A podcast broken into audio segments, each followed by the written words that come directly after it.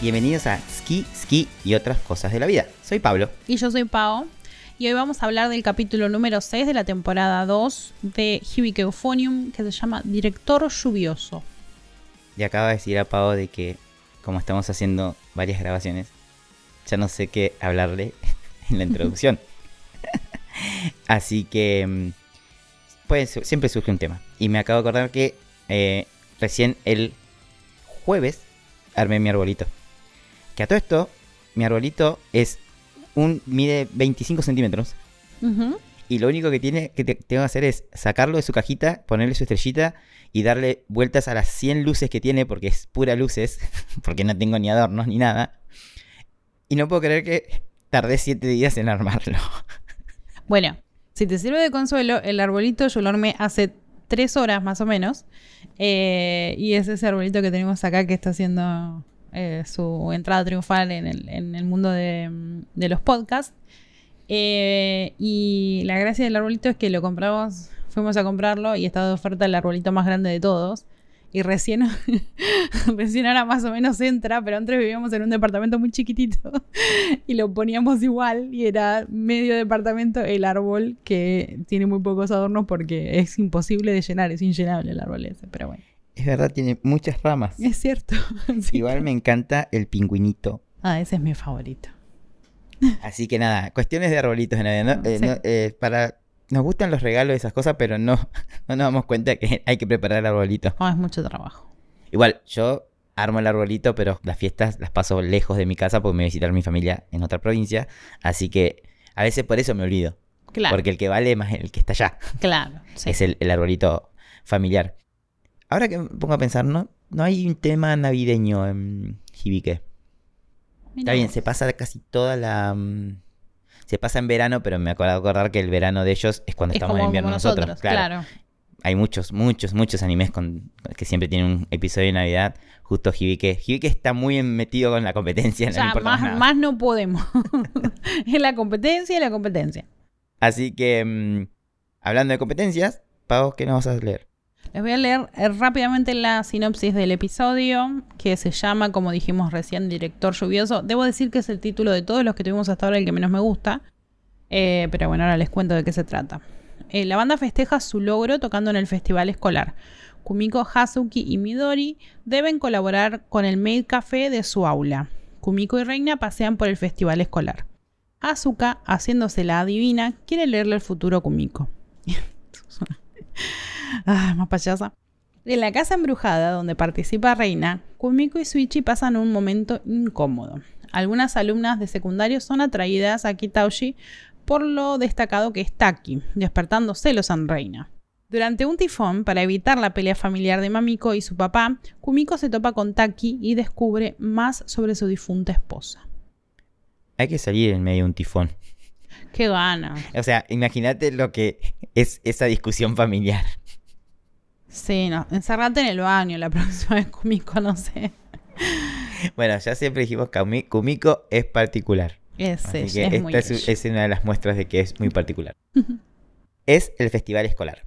En el auditorio de Kitauji, conducidos por Asuka, el club en su totalidad toca ante un público concurrido.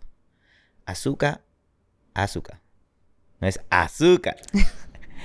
Asuka, el nombre del club, da las gracias a familias, profesores y tutores por apoyarlos para hacer lo que les gusta.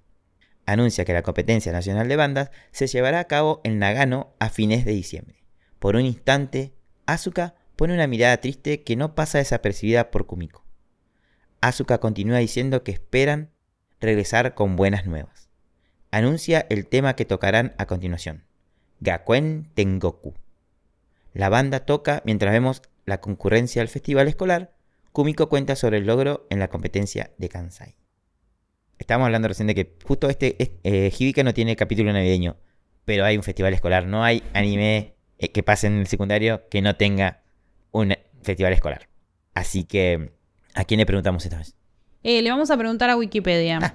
¿Por qué, por, por qué innovar, no? A esta altura del partido, si sale, si está bien. Eh, los festivales escolares o festivales culturales en Japón son eventos anuales de día abierto, celebrados por la mayoría de las escuelas, desde preescolar hasta las universidades, en los que los estudiantes exponen sus logros artísticos. Las personas que quieren entrar en la escuela o que están interesados en la escuela pueden ir a ver cómo es el trabajo escolar y la atmósfera. Asimismo, los padres pueden ver qué tipo de trabajo han estado haciendo sus hijos. Los festivales suelen estar abiertos al público, especialmente en las escuelas secundarias y las universidades.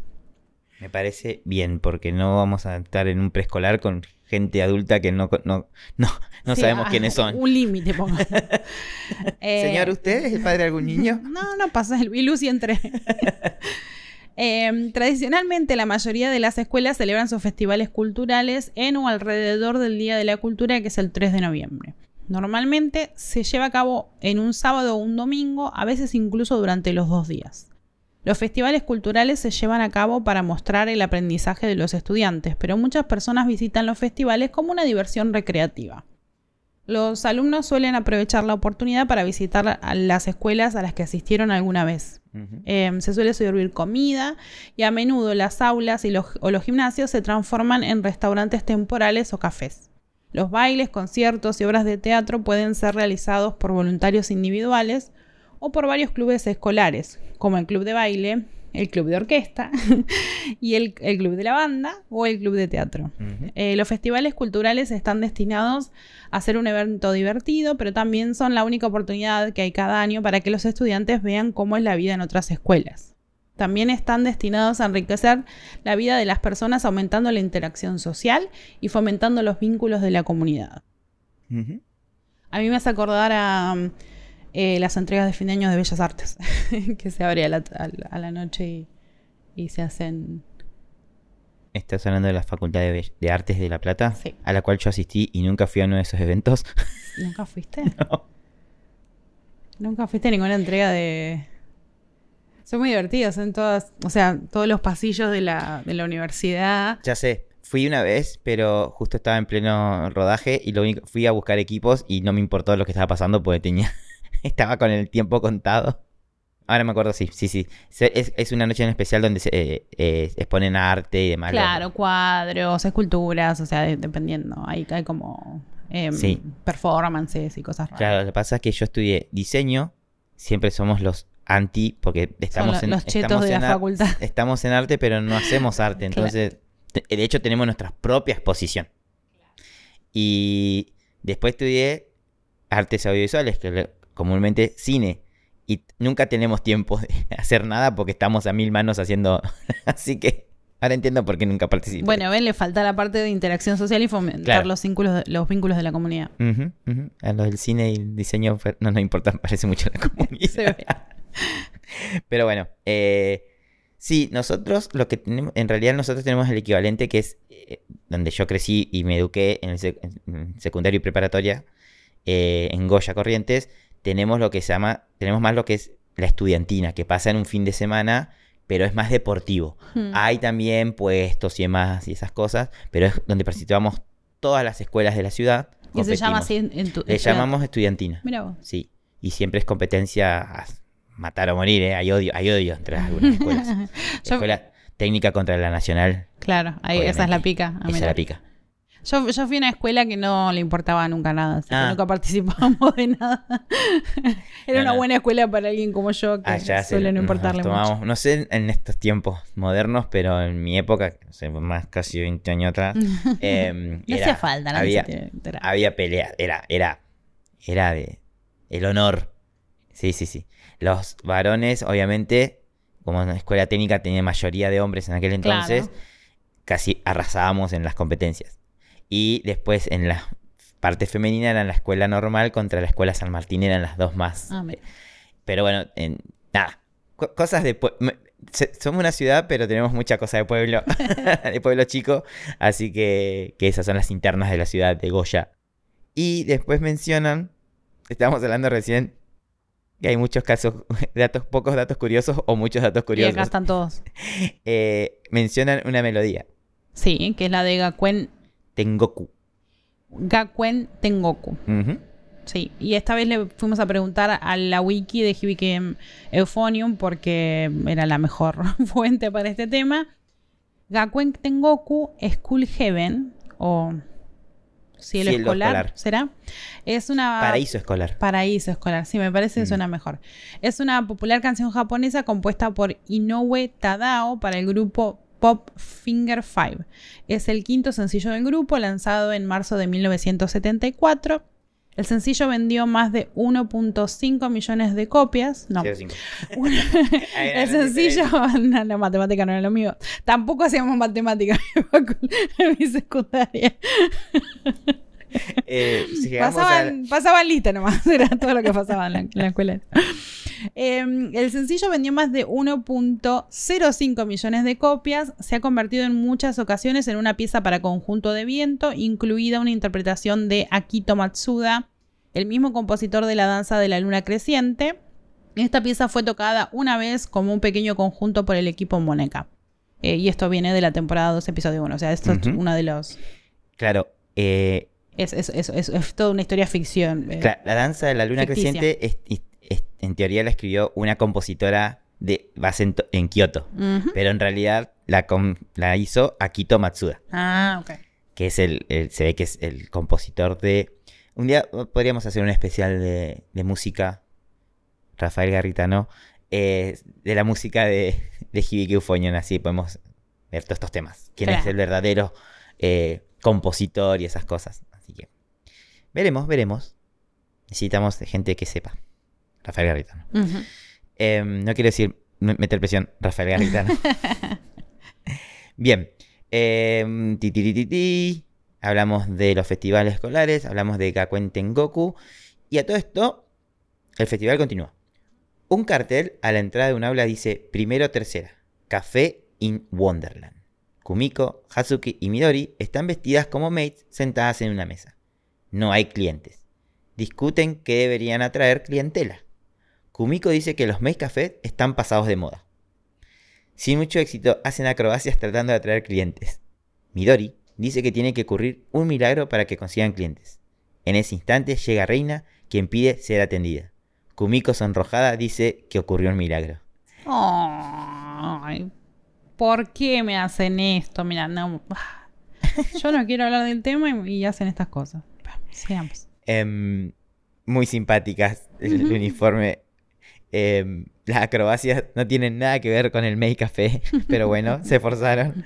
Y Aparte tuvieron éxito finalmente. sí, bueno, Iba a ir igual, pero no importa. Sí. Eh, lo importante es que uno entre. Ahí, encima hay mucha competencia, ¿eh? Sí. Hay competencias de... eh, siempre digo, mi conocimiento de estas cuestiones están basadas en los anime que, que veo. No, nunca fui a Japón, algún día voy a ir. eh, pero hay competencia entre aulas y hay premios y hay ganadores. O sea, le dan la- la- el puesto que mejor vendió, eh, la mejor actuación. O sea, se- por eso es que se ponen, se ponen Todo es una competencia. se ponen, le dan mucha importancia al, al, al festival cultural. Y acá hay algo que dice Kumiko que no es verdad. Que los cafés están pasados de moda. Tenemos que enseñarle un poco a Kumiko. Sí, vamos a preguntarle de vuelta a Wiki- Wikipedia. Volvamos, volvamos a nuestra amiga Wikipedia. Eh, te cuento. Los restaurantes cosplay son establecimientos de comida donde el personal atiende a los clientes vistiendo un cosplay, o sea, un disfraz. Los primeros locales surgieron en Akihabara, Tokio, Japón, a raíz de la pujante subcultura de otaku de la zona. Otras variantes de estos locales incluyen cafeterías, bares y pastelerías denominados maid cafés o meido café o butler cafés, shitsuji kisa, donde los meseros, mayoritariamente de sexo femenino o masculino, dependiendo de cuál de los dos seas, em, visten como mucamas, sirvientes o con una estética lolita. El servicio que ofrece el personal traspasa su, su uniforme y a menudo los mozos tratan a los clientes con el título honorífico de señor, señora, amo o ama. Los maid café o cafés de camareras son restaurantes temáticos donde las camareras van elegantemente vestidas con trajes de camareras francesas, emulando lo que en Oriente, especialmente en Japón, se asocia con el estilo de vida lujoso. La popularidad de los maid café se ha extendido a otros países asiáticos como Corea del Sur, China, Hong Kong y Taiwán, llegando hasta América Latina a países como México, Colombia, Chile, Perú y Argentina. No sabía que hay uno en Argentina. Me acabo de enterar. ¿Viste Vamos que Wikipedia sabe todo? Sí. Hmm. Vamos a tener que averiguar. Sí. Voy a pedir Hacemos- el omurais, que es el, es como una especie, no, no quiero decirlo mal, pero es como arroz que está dentro, es una tortilla con arroz rellena con arroz. O sea, es una tortilla, la envuelven todo el arroz como si fuera una empanada acá en Argentina Ujú. Y después te pone, la, la, la maid viene y te pone algún, alguna cosa. Porque te tratan de amo, amo, eh, le ponen, no eso sé, me que, lo daría mucha disfrute, impresión. que lo disfrute el, eh, disfrute este arroz, no sé, cos- le ponen cosas así en el Claro, eso me daría mucha impresión. A mí, a mí tuteame. Oshi, o yo, sama, si sos ama, Oshi, sama, si sos amo. Ok. No, a, a mí, a mí sí me pagó, la estamos bien. No pasa nada. No, pero te van a decir algo sumo Paola Sama. Siempre tiene que porque vos ahí sos, eh, ellos son como es, es la temática, ¿no? Eh, Claro. vos sos el amo y ellos son los sirvientes. Me, me, Sí, no me- el fetichismo, pero bueno. Por eso, como que me da impresión. Pero bueno, eh, Vayamos a, un, a, un, a un cat café o algo así, ese sí te voy. eh, Con ese, como ese dice en un momento el texto está muy relacionado a la cultura toko, otaku de Akihabara. Claro. Entonces, claro. Eh, nada. no estamos criticando, solamente estamos No, aclarando. no, solamente eso. Así que Kumiko no está, es verdad que están pasados de moda porque parece que está en Argentina ahí. Así Mira que vos. Kumiko, suspira aliviada y vestida con su uniforme escolar, se sienta en el piso. Reina dice que el traje de Mei le quedaba bien. Kumiko dice que no, que a Midori puede que sí le quede bien. Porque es kawaii. Midori es toda tiernita. No. Deciden ir a visitar un café de gatos que les recomendó Midori. Reina menciona que creía que estaba prohibido traer animales a la escuela. Para su sorpresa, en el café de gatos, estos fueron reemplazados por peluches. No. Muy buena idea. Los mira, queda mirando a los, a los meseros jugando con los peluches y mejor vamos a otro lado. Llegan a otro Maid Café. Este es el de las senpais de segundo. Son atendidas por Misore, que a lo Misore, muy incómoda y calmada, le señala dónde sentarse. Natsuki y Yuko hacen de las suyas como siempre. Natsuki le sirve una torre gigante de crepas a Yuko, quien desafiante decide comerse todo lo que le sirvió Natsuki. Nozomi atiende a Reina y Kumiko. Misori quiere darle a Nozomi unas órdenes de crepas. Nozomi le agradece, pero le aclara que esas son para los clientes. Em, esa. El, la torre de pizza, de pizza que le hace de panqueques que se inclina para todos lados. eh, todo para pelearla nomás. Qué cosa. Y. Y nada. Misori es mucho más feliz en la vida. Porque está con su mejor amiga. Eh, iba a decir algo, pero iba a spoilear la No, película. no, no spoiler. No, la peli. eh, Liz and y el pájaro azul, que son ellas las protagonistas. Casi. No digo nada. Shh, cállate, Pablo. Em, pipiripipi. Ah. Suichi pasea junto a Takigawa y a lo lejos ve a Kumiko junto a Reina. Se oculta algo sonrojado. Suichi, estás border stalker. Ya está. Porque Switch, ya las porque- estuviste mirando a lo lejos en el día de la competencia. Eh, nada, bueno. Cuidado, Suichi, cuidado. Kumiko y Reina comentan la hazaña de Yuko al comerse la torre de crepa. Se encuentran con Hashimoto y Satomi. Kumiko pregunta por Taki y Hashimoto les muestra cómo está rodeado de alumnas de secundario. Satomi comenta que Taki ganó admiradoras luego de la competencia de Kansai. Hashimoto bromea que eso pasa porque no tienen manera de saber cómo es en realidad. Qué mal. Kumiko se ríe del comentario. Sin embargo, Reina se dirige hacia donde está Taki. Hashimoto le pregunta a Kumiko si le contó a Reina sobre Taki, a lo que Kumiko dice que no. Reina llega donde está Taki, con sus ojos de pescado muerto le dice que Hashimoto lo está esperando. Reina, vamos, vamos. Vamos, reina, ya está.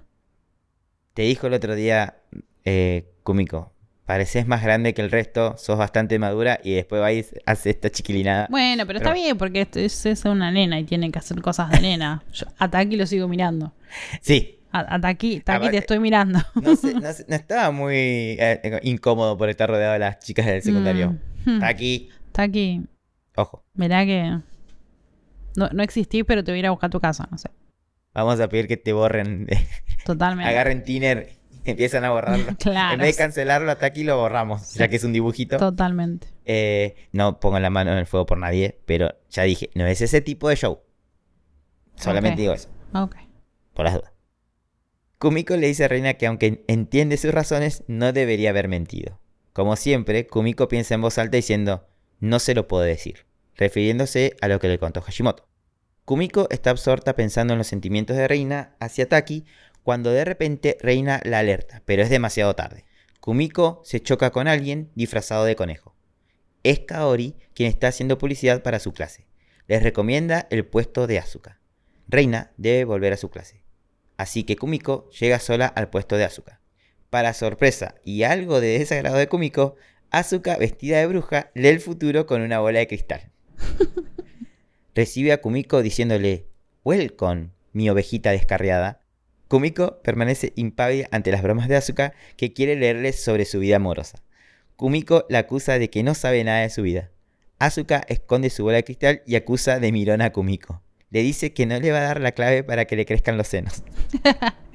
Ante el escándalo que está haciendo, aparece Haruka llamándole la atención. Kumiko se burla de Asuka porque la retaron. Asuka continúa con sus bromas y dice que va a hacer que un fantasma maldiga a Kumiko. Haruka regresa a retarla. ¡Asuka! es, de, Me gusta- es de- mis interacciones favoritas con Me Azúcar. gusta que asoma la cabecita, se ve la cabecita de Haruka y dice ¡Asuka! Ay, Dios, qué aparata. Kumiko va a visitar la clase de reina que presenta un laberinto embrujado. Kumiko camina algo asustada por los pasillos oscuros del laberinto. Murmura que no se le dan bien estas cosas. Unas manos salen de un muro y Kumiko se asusta. Takigawa pasa corriendo muy asustado. Suichi aparece y como siempre Kumiko manifiesta su desagrado y Suichi se ofende. Es siempre lo mismo. Pisa un switch y se apagan sus linternas. Kumiko grita asustada, sobresaltando a Suichi. Kumiko le pide que no se aleje demasiado. Caminan juntos por el laberinto. Suichi trata de hacer una conversación. Le va a proponer algo a Kumiko para la próxima competencia cuando un telón se abre y aparece una fantasmagórica reina que los asusta. Te estaba esperando. Nunca he estado en una de esas. Sé que hay eh, casas embrujadas o paseos de eso. Nunca me metí. No sé si me asustaría, porque ya sabes que es Yo falso. sí y me asusté un ¿Sí? montón. Sí. Aún sabiendo En, que es eh, falso. Sí, en el Parque de la Costa hace muchísimo tiempo, no me acuerdo cuándo. eh, me asusté un montón. Me- Pero, mon- pero muchísimo. Y para como yo estaba atrás de toda la gente y todo el mundo se empezó a asustar y de alguna manera terminé adelante y no quería avanzar. Entonces me iban empujando todos de atrás y yo iba. "Ah". Con manga de cobarde. claro, o sea, no era que yo fuera valiente y estaba adelante, me, estaba, me, me pusieron adelante. Dijeron, bueno, Qué es un buen escudo humano esta, esta Sí, persona. no sé cómo reaccionaría. Yo a los gritos. Te que- No, yo, yo sería. eh, mucha, muchas malas palabras. Muchísimas. Malas olvídate, palabras. olvídate, todavía eh, le quedan coloradas las orejas al señor que nos persiguió con una sierra eléctrica. Pero bueno, se asustan. Eh, Reina se burla de las reacciones de Kumiko y Suichi cuando los asustó. Ambas comen algodón de azúcar. Reina pregunta si Kumiko realmente se encontró con Suichi. Kumiko le dice que sí, que fue coincidencia. Y otra vez. Ay, déjenlo ir a este Mm. tema. Reina hace cara de que no está convencida y Kumiko le dice que deje de molestar con ese tema. Bien. Vamos, muy bien conmigo. Sopla Poniendo. Sí. Sopla un viento algo fuerte. Reina dice que se acerca un tifón. Kumiko se alegra de que no hayan cancelado el festival. Reina dice que tal vez al otro día cancelen las clases. Kumiko festeja esto. Reina le pregunta si aún no estudió para el examen. Ya sabemos que Kumiko no es de las que estudia mucho. Sobre todo matemáticas, que se lo dijo Miche. Kumiko, perdón, Miche Sensei, a la única que no le voy a decir por su nombre. Kumiko dice que estuvo muy ocupada. Ambas celebran que a partir de mañana empiezan de nuevo los ensayos. Vuelve a soplar viento. Un globo rojo flota alejándose hacia el cielo. Kumiko dice, y así el viento del tifón se llevó nuestra despreocupación. Estos chicos se ponen contentos de volver a trabajar. y tienen 16, 15, 16 años. 15, 16 años. Yo cuando llega el lunes, el domingo a las 6 de la tarde, digo, oh, lunes. ya que, ya ¿Por que qué? hay que hacer cosas. Pero bueno. Yo eh, cual- cual- cualquier cosa que uno tenga que hacer. Está bien. No me quejo si tengo que. la- en las previas a los días de filmación, cuando estaba en algún proyecto, son pura emoción. Es- Sí. "Ay, ya quiero que llegue. Sí. Pero bueno, es lo que te, eh, sí, es lo que te gusta. A estos chicos también es lo que les gusta tocar. Así que. Claro. A, a mí no me molesta. O sea, no a mí tengo. me, no- siempre no digo, ni- ¿no? me gusta mi trabajo, pero es trabajo. Claro. Lo otro es realmente pasión. a, es mí todo no pasión. me, a mí no me molesta tanto. Sí, ya sé. ¿Qué me estás diciendo, Borja Juárez? Mm, No, dígala. es de tarde-noche. El tifón está en su apogeo. Kumiko estudia en su habitación. Escucha un ruido en el pasillo. Sale a ver qué pasa. Ve los zapatos y el bolso de Mamiko. Y un rastro de huellas mojadas en el pasillo. Kumiko sigue el rastro y llega a la habitación de Mamiko, quien está empapada. Y la mamá le dice que se bañe pronto, así no se resfría. Mamiko le dice a su mamá que cree que sí va a dejar la universidad. Chan, chan, chan. Le voy a robar a Pau su chan, Ay, chan, pero puedo chan. decirlo de vuelta porque el otro fue en el otro episodio, así que puedo decir chan, chan, chan. Em, Hmm, ¿Qué cosa con Mamiko? hmm. Y con el tifón. Y con el tifón. Eh, Queremos hacer lo que suene natural y no sé si nos sale natural. Sí, vamos, ya, ya nos pasaría. Y había muchas otras cosas que no nos salían natural y ahora nos salen natural, así que we can do it. ¿Querés que te cuente sobre la temporada de tifones en Japón?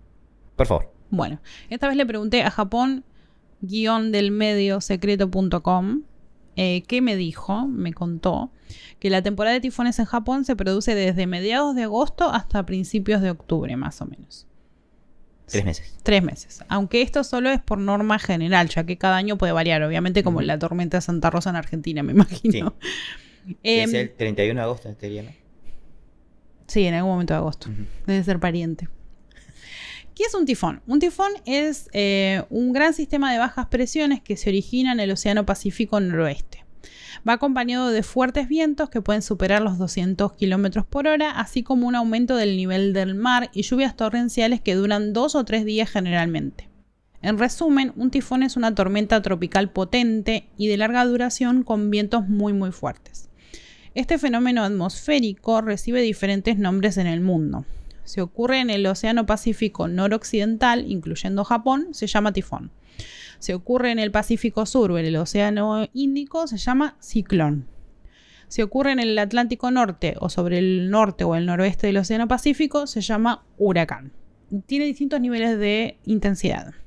El hecho de que se produzcan tifones en Japón no debe preocuparte, vos que querés ir a Japón, pues no todos los tifones son iguales y además se predicen con notable detalle y acierto. Cuando los vientos exceden 118 km por hora, se habla de tifones. Si no es así, se denominan tormentas tropicales. Claro, es como... O sea que si es 117, claro, son 5. tormenta to- tropical sobre finas hierbas, y si no, es un tifón.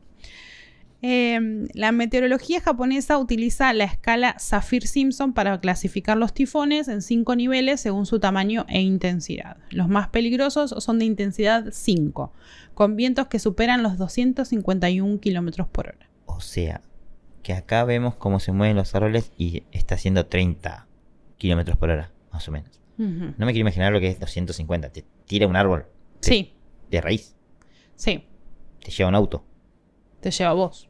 Sin hablar. Agárrate fuerte. Es, es- es la.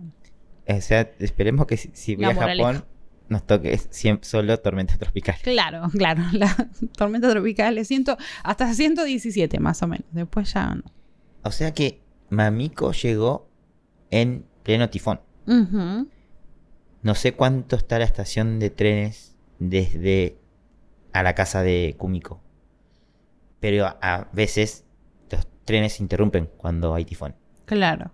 Así que no sé cómo hizo Mamiko para llegar. Pero bueno. Em, Como Mary Poppins por ahí. Tipo, con el paraguas. paraguas. Claro. Taki conduce su pequeño auto en pleno tifón. En Otro, la loco más. Sí. En la radio se avisa que hay fuertes tormentas. Las calles están desiertas. Solo se ve circulando al auto de Taki.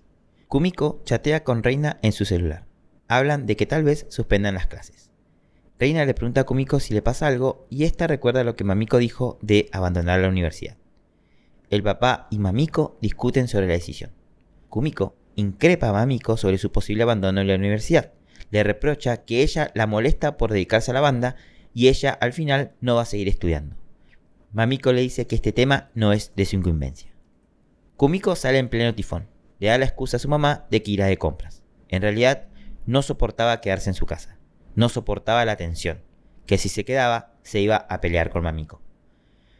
Y bueno, peleate con, peleate con Mamiko. Yo no te recomiendo que salgas en un tifón. claro.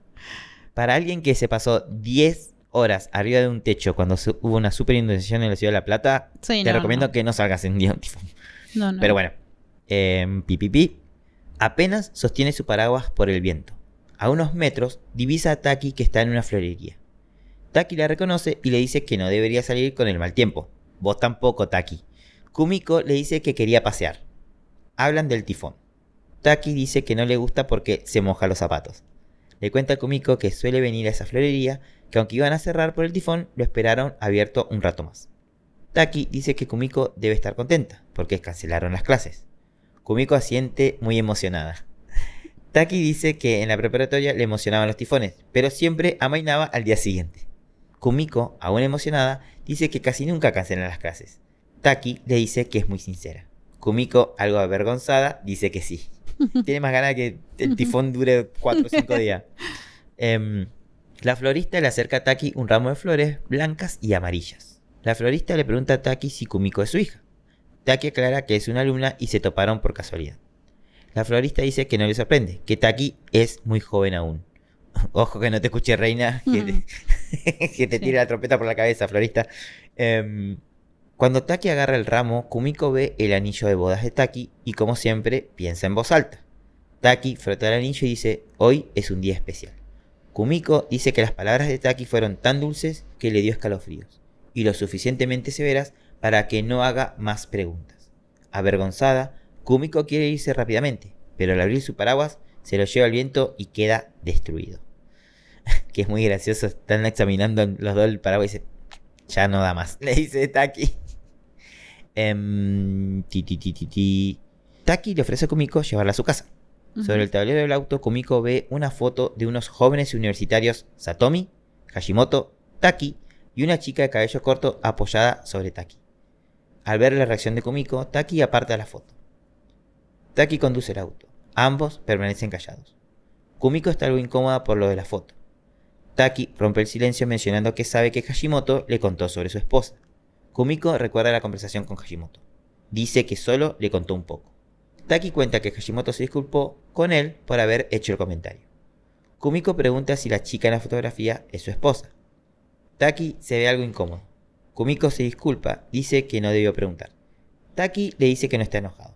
Le cuenta que sí, que la chica en la fotografía es su esposa, que ambos fueron a la misma universidad y que ella y Hashimoto estudiaron en Kitauji.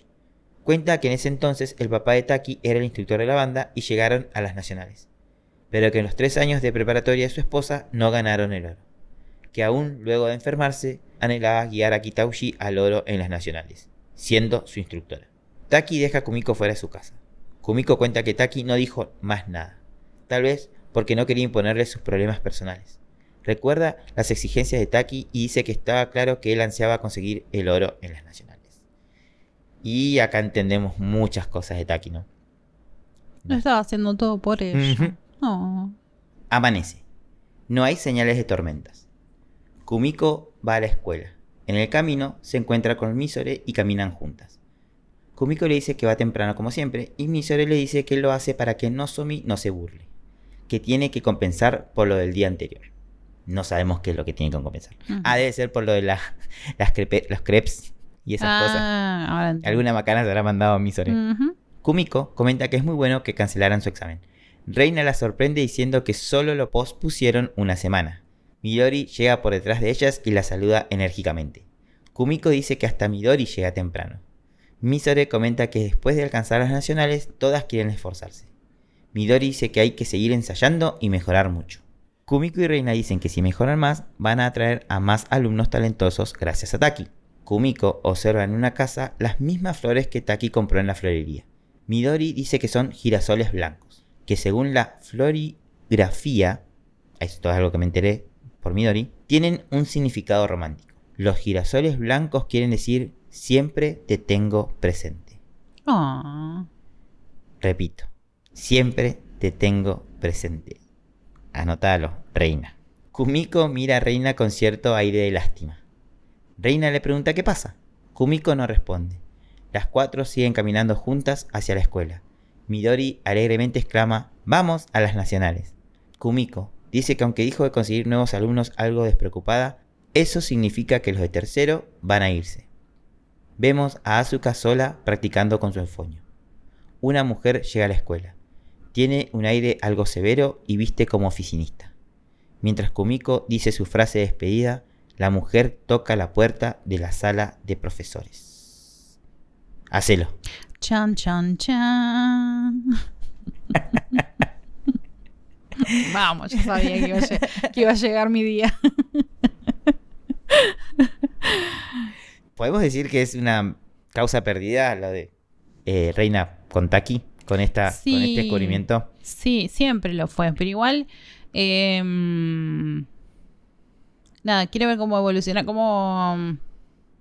cómo. em, me sale la palabra en inglés. Cómo, cómo ella eh, madura pas- y, y sobrepasa este, este momento y esta, este enamoramiento que tiene ella con Taki. Eh, y el tema que Kumiko sabe y no le dice. Así que, nada. Igual conmigo tiene más. Es mejor tiene- que yo, porque yo a los Ku- 10 segundos. ¿No sabes lo que me enteré yo? es la caja de Pandora. Si se suelta No, todo. sa- no sabés si va a decir todo, si no va a decir nada. A mí yo ya me hubiera, yo le hubiera contado todo, olvídate. Sí, yo no creo. No sé. Si a mí me piden que guarde el secreto, lo guardo. Sí. Yo sí, pero a los 15 años ah, no, no, ni a- no, sí, no, no, no. Yo, yo, pa- yo, pa- yo Paola ahora sí. Sí, tenés razón. Yo a los 15 años no. A veces eso, está- pensamos con cerebro de gente Claro. de más de 30. Eh, Sí. sí. no, ni hablar. No. Hay gente de más de 30 que chusmea al toque. así Mm, claro, imagínate sí, un- una quinceañera, Sí, yo de 15 un quinceañero. Y la primera vez que viste a esta mujer, ¿qué pensaste? Pensé, estaba, pensé que estaba, pensé que, que había pasado algo como eh, que le iban a contar una mala noticia, como que le estaban yendo a, a buscar porque había pasado algo Ah. malo con su familia o algo por el estilo. ¿De quién? De, de, de alguna de ellas, pero me- estoy tratando de pensar si, porque yo ya vi el siguiente capítulo, Sí. se me mezclaron. Entonces, estoy tratando de recordar si yo sé, si en ese momento me di cuenta de la asociación con la persona. Yo confieso que la primera vez que la vi no lo asocié. No lo asociaste. Entonces, seguramente no. Seguramente se me está mezclando con el segundo capítulo. Hicieron igual un buen trabajo con- porque más o menos como lo editan, como que relacionan un poco, pero no te es muy sutil. En, en mi mente ahora, si me preguntás, sí. Sí, y no eh, lo voy a eh. decir para no spoilear.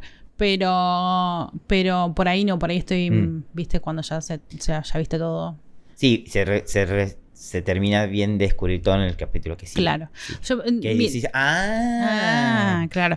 Yo pensé en este momento que es una abogada Mm. o algo por el estilo que está yendo a dar malas noticias a alguien de algo. Sí, yo creo que pensé, es alguien del comité de bandas y vienen a descalificarlos por Ah, X. No, yo no, no, no, lo, no lo asocié para nada con la No, banda. yo sí, yo cuando la vi la primera vi, "Oh, está". yo la vi y dije, es algo legal, hay un, no sé, algo extraño en el medio. Yo estoy como los chicos con cabeza de banda. Todo tiene que ver con la banda. No- el resto no existe. No existe el mundo. Solo la competencia. Em, pero nada, fue un capítulo bastante revelador. Seguimos Ujú. ahí con eh, Mamiko y su drama familiar, personal y familiar. Que todavía Eh, sigue siendo medio mis- misterioso. Sí. ¿Por qué se quiere ir de la universidad? ¿Qué es lo que pasó? Esa parte todavía no sé si la... No. No, no, no, al menos Em, yo no entendí eso. Así que... Y cómo es diferente Kumiko con su hermana, ¿no? Porque cuando es todo lo de Asuka y Nozomi, todo muestra interés. Ay, y, sí, toda to- amorosa. y con y yo te este ya, viene y el toque le dice, bien, la otra le vive diciendo lo mismo, ¿no? De ¿Para qué está con la banda si no va a tocar el día de mañana, etcétera, etcétera?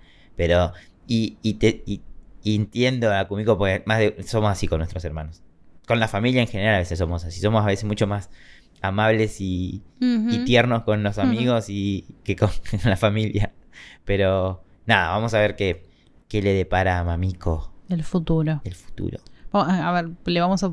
Podemos buscar en la bola de cristal de, de Asuka. De azúcar. Bueno. Em, y hemos llegado a otro final. Sí, hemos llegado a otro final y em, recordarles a todos para que se preparen, tipo, para que vean. Para la próxima, para el próximo capítulo vamos a estar hablando de el capítulo de Hibike Euphonium, temporada 2, capítulo 7, que se llama Concierto en la estación. Em, nada, mírenlo, así estamos. A veces los títulos son como director lluvioso. Y después son súper explícitos. Concierto en la estación. Claro, o pasa el tacho del el camión de la basura. fin, de, fin de la conversación. Em, y bueno, con eso llegamos al final de un nuevo episodio. Los Sí. esperamos la próxima semana. Sí, Recuerden chequear el próximo capítulo en su app de podcast favorita y hasta la próxima. Hasta la próxima. Ski, Ski y otras cosas de la vida es producido por Paola Parra y Pablo Campbell. Música original por Rafael Garritano. Arte por Natalia Caride. Recuerden contactarnos a ski.ski.podcast.gmail.com o en nuestro Instagram ski.ski.podcast. Gracias por escucharnos.